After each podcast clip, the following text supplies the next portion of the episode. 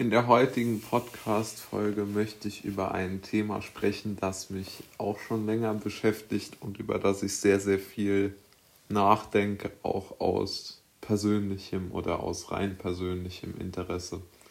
Es geht nämlich um die Frage, ob man aus Deutschland zumindest teilweise oder zeitweise auswandern könnte, um in Schweden oder in einem Land mit einer weniger restriktiven äh, Grundhaltung in der Politik leben zu können.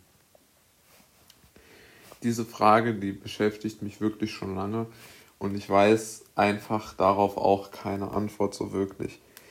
Ich habe das Gefühl, dass ich mein Leben damit vergeude und mir wirklich viele Kontakte durch die Finger rinnen indem ich in Deutschland praktisch zu Hause in meiner Wohnung oder in der Wohnung sitze und warte, bis der Tag vorbei ist. Ich meine, natürlich, man kann ein Buch schreiben, was ich gemacht habe, man kann sich beschäftigen, aber irgendwo bleibt doch die Angst, dass man sein, dass das Leben durch die Lockdowns an einem vorbeizieht. Und ich halte diese Angst auch für sehr begründet, denn man sollte nicht dazu gezwungen werden, seine Verhaltensweise zu ändern. Ähm, ja, das mal als Grundlage.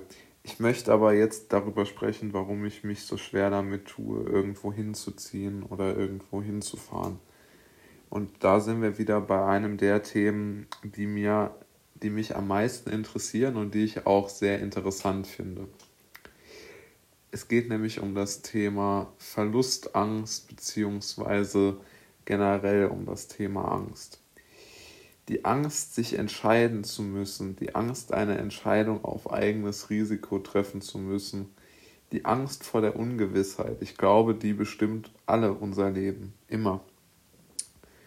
Und ich denke, wir müssen dafür Sorge tragen, dass wir optimistisch sind und irgendwie uns die Dinge zutrauen, mit den Dingen fertig zu werden und unser Leben selbst in die Hand zu nehmen. Aber das ist natürlich super, super schwierig, weil wir die Angst in uns tragen, dass unsere, dass uns nichts Gutes widerfährt, dass wir für immer alleine sind mit unseren Ideen und Entscheidungen und dass uns niemand ähm, unterstützt ich glaube, dass diese Ängste sehr tief in den Menschen verankert sind, weil sie irgendwo jeder Mensch, glaube ich, auf eine gewisse Art und Weise hat.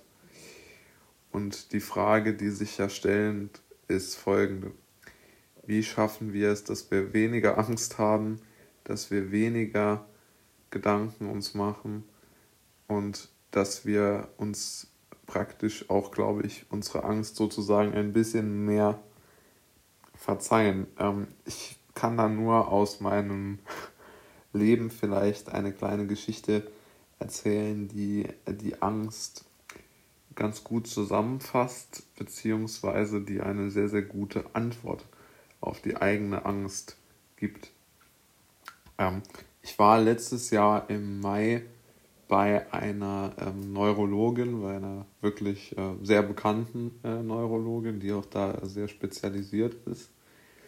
Ähm, und sie hat, äh, während, äh, dann haben wir über Ängste ähm, gesprochen. Und da hat sie einen sehr guten Satz gesagt, äh, gesagt den ich wirklich ähm, jedem empfehlen kann, beziehungsweise den, glaube ich, jeder einmal hören äh, sollte. Nämlich, dass man eine große, mit ihren Worten, Gnade gegenüber sich selbst haben soll. Oder dass man, beziehungsweise dass man gnädig äh, zu sich selbst sein soll, hat ähm, die äh, Neurologin damals gesagt. Und ich fand den Satz wirklich toll. Der, der bleibt mir immer noch in Erinnerung. Und wenn ich viel Angst habe und viel an allem zweifle, dann denke ich immer an den Satz und sage mir, man lebt ja auch nur irgendwo für sich selbst. Und deshalb braucht man ja auch im Grunde genommen das eigene Leben nur vor sich selbst zu rechtfertigen. Und da ist ja eine gewisse Gnade gegenüber sich selbst doch angebracht.